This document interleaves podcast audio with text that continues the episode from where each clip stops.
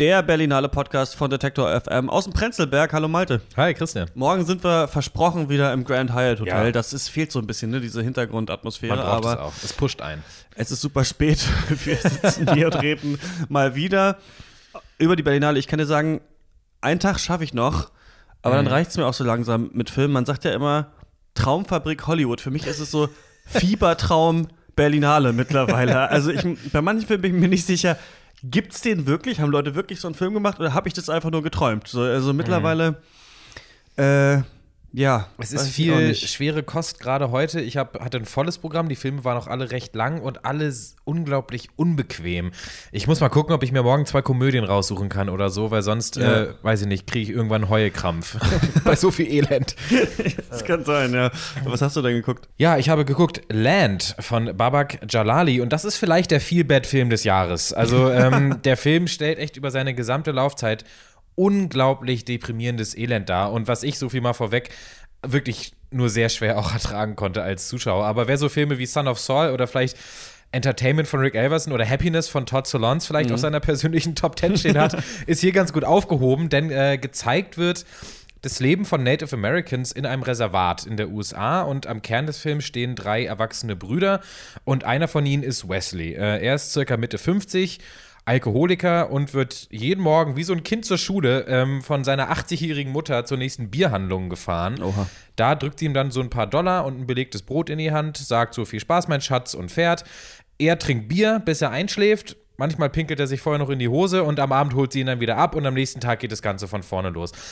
Ja, das ist eine von mehreren äh, tonal vergleichbaren, immer depressiver werdenden Storylines, die hier gezeigt werden in diesem Film, die halt eben das Schicksal der Native Americans äh, aufzeigen sollen, die halt wirklich äh, vom System kontinuierlich klein gehalten werden. Und natürlich äh, fußt das alles in der Realität. Also dieses gravierende Alkoholproblem, die Langeweile, Lethargie, Alternativlosigkeit, ja, mit der die, die Natives eben auch konfrontiert sind, auch halt diese systemische Benachteiligung, die ja diesen Kreislauf des Elends so am Leben halten, das alles ist natürlich eine der größten amerikanischen Tragödien der heutigen Zeit. Hatten wir auch in äh, Wind River neulich, ne? Da ging es ja auch darum. Genau. Aber Wind River zeigt, wie man das in einen, äh, also dass sich ein ansprechender Spielfilm mit einer ernsten Thematik nicht ausschließen kann. Hier wird sich auf die Thematik beschränkt, denn Land macht wirklich wenig mehr als eben konsequent und unglaublich schonungslos in traurigen Bildern äh, zu zeigen, was diese Leute so durchmachen. Und die Form richtet sich dabei eben auch nach dem Inhalt, sprich die Kamera ist fast bewegungslos, verharrt, immer lange, viel zu lange eigentlich auf diesem gezeigten, auf dieser gezeigten Traurigkeit. Für mich ein absoluter Härtetest des Ertragbaren, äh, dieser Film. Und die Frage, die sich eben dabei stellt, ist, für mich ist, ob das Genre des Spielfilms halt dann gut gewählt ist. Denn ich glaube kaum, dass äh, ein breites Publikum bereit ist, so eine harte Pille zu schlucken wie diesen Film. Ich sag ganz ehrlich, ich war eigentlich nicht bereit und ich war unglaublich froh, als ich da raus war. Bei mir hat heute Morgen alles angefangen mit Museo von Alonso Ruiz Palacios. Ich bin diesem Film ein bisschen böse, weil ich dachte, der würde mich aus meiner leichten Berlinale-Liturgie rausreißen, denn der fängt verdammt gut an. Erstmal dieser orchestrale Soundtrack peitscht an, der Film ist voll mit intelligenten Kamerafahrten, hab mich ja oder haben wir jetzt öfter vermisst, irgendwie geile Kameraeinstellung. Und ähm, das gibt's ja eigentlich die ganze Zeit, interessante Bildkomposition und die Story ist eigentlich auch ganz toll. Zwei Langzeitstudenten brechen 1984 ins Nationalmuseum von Mexiko-Stadt ein, um Kunstschätze von unschätzbarem Wert zu klauen. Das ist wirklich passiert und es klappt auch. Das Problem ist, so eine heiße Ware will niemand kaufen und die wissen halt nicht, an wen sie das verticken sollen. Ne? Und sie müssen das an Weihnachten machen, weil dann, eigentlich wollten sie es an Silvester tun, aber dann sollen Renovierungsarbeiten da vonstatten gehen, deswegen müssen sie das ganz spontan machen und er muss irgendwie weg von der Weihnachtsfeier, sollte eigentlich Santa Claus sein, verrät dann seinen ganzen Neffen und Nichten, dass es den Weihnachtsmann nicht gibt und so. Und es ist ganz, vorher ist er auf dieser weirden Familienfeier. Also es ist eigentlich macht der Film richtig viel Spaß und Ja. gerade die Einbruchsszene ist wirklich großartig, weil sie in Standbildern dann zeigt, was sie alles klauen, aber der Witz ist, das sind keine Standbilder, sondern die sind auch gefilmt. Deswegen bewegen die sich immer so ein bisschen, während sie halt irgendwelche Kunstschätze hochhalten. Und das ist alles total genial bis dahin. Bis dahin vergehen aber nur 45 Minuten, die sind total unterhaltsam, die Charaktere werden gut aufgebaut. Und dann passiert da gar nichts mehr so richtig. Also dann muss halt der Hehler getroffen werden Ja. und dann war es auch schon das so fast mit dem Film und man fragt sich echt so ein bisschen, wo, warum ihr seid doch mit so viel Elan. Imposanz und Mhm. Elan gestartet und dann gibt es irgendwie keinen richtigen Payoff, war wirklich zum Mäusemelken, finde ich. Eine Schade. Frage, die der Film stellt, ist klar eine interessante, die hören wir in letzter Zeit auch immer öfter. Das ist diese Frage nach kultureller Aneignung. Da gibt es auch einen ganz guten Monolog im Film von diesem Hehler, der dann sagt, wenn, wenn US-Amerikaner eine spanische Galeere finden auf dem Meeresgrund, in internationalen Gewässern, wem gehört dann das Gold? Gehört das den Spaniern? Gehört das den Peruanern, denen sie ursprünglich mal das Gold geklaut haben? Oder gehört es den äh, US-Amerikanern, die das geborgen haben und für Ja. die Expedition bezahlt haben? Und klar, das ist nicht so ganz klar. Vielleicht würde man am ehesten zu den Peruanern tendieren. Und das gibt es ja öfter, diese Thematik, auch bei so ethnologischen Museen, ne? wenn dann irgendwie äh, von Nepal rausgeklagt wurde, dass das Ethnologische Museum in äh, Dahlem in Berlin da Kunstschätze zurückgeben muss. Wem genau gibst du die eigentlich zurück? Den, Ja. den indigenen Völkern oder einem anderen Museum und so weiter? Also, das ist eine interessante Frage, aber der Film macht eigentlich gar nichts aus dieser Frage, finde ich. Das ist alles sehr bedeutungsschwanger am Anfang vorgetragen, auch mit coolen Rückblicken in die Geschichte und alten Dokus noch und so. Also es ist ganz toll gemacht, aber Ja. also ganz toll hat man hier nichts gemacht eigentlich. Ja, das hört sich schade an, weil die Prämisse ist ja wirklich mal wieder top. Wir hatten viele gute Prämissen, aber dann leider nur gute bis mittelmäßige Filme. Ist bis, eines meiner größten Probleme mit der Berlinale, dass ich das Gefühl habe, ähm, viele Filme fangen gut an, haben dann aber nicht so richtig was zu erzählen. Ja, mein Highlight heute war ein Film namens Yocho oder auf Englisch Foreboding. Äh, Das ist ein Film von äh, Kiyoshi äh, Kurosawa und der war eigentlich eine fünfteilige Fernsehserie, wurde dann aber auf 140 Minuten runtergeschnitten und als Film nochmal veröffentlicht. Ähm, er hat so eine Art Sci-Fi-Horror-Mystery-Prämisse, nimmt sich aber zum Glück nicht so bierernst, was auch mal eine schöne Abwechslung auf diesem Festival ist. Äh, die Story ist, es geht um Dr. Makabe und der ist äh.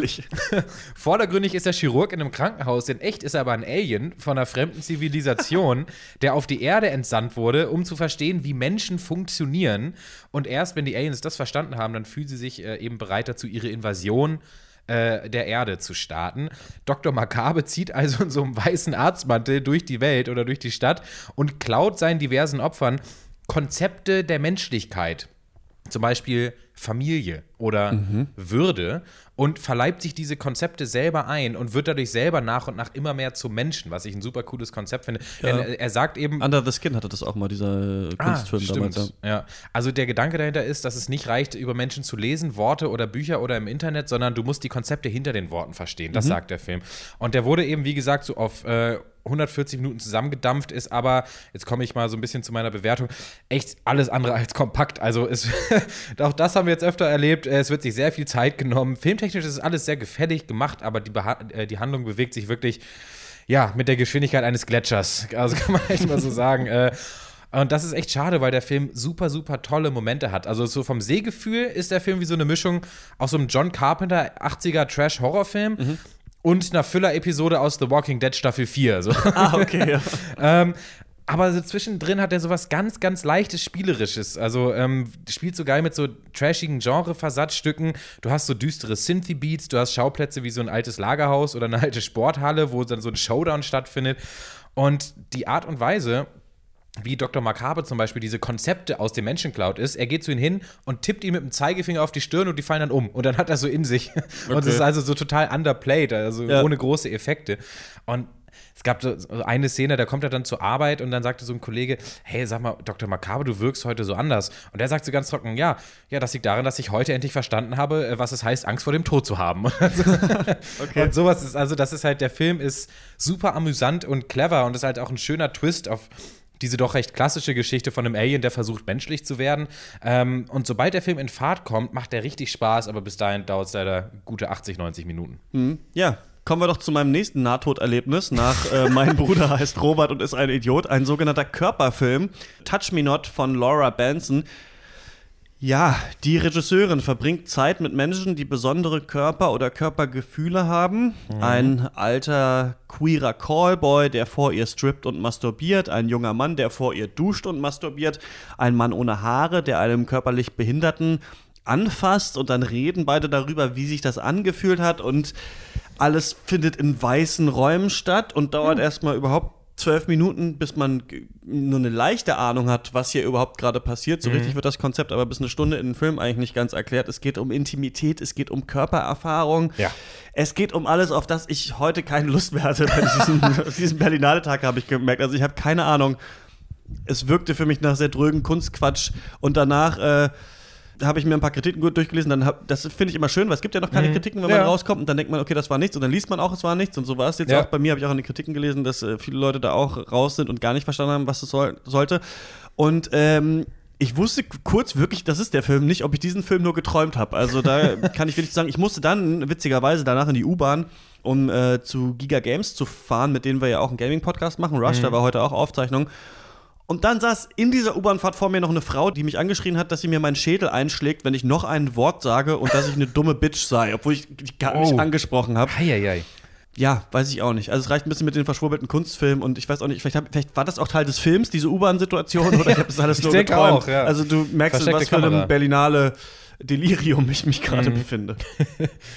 Ja, ähm, der letzte Film dieser Episode, äh, meine erste Doku der Berlinale. Mhm. Äh, Eldorado läuft außer Konkurrenz im Wettbewerb von Markus Imhoff, ist ein Schweizer Regisseur.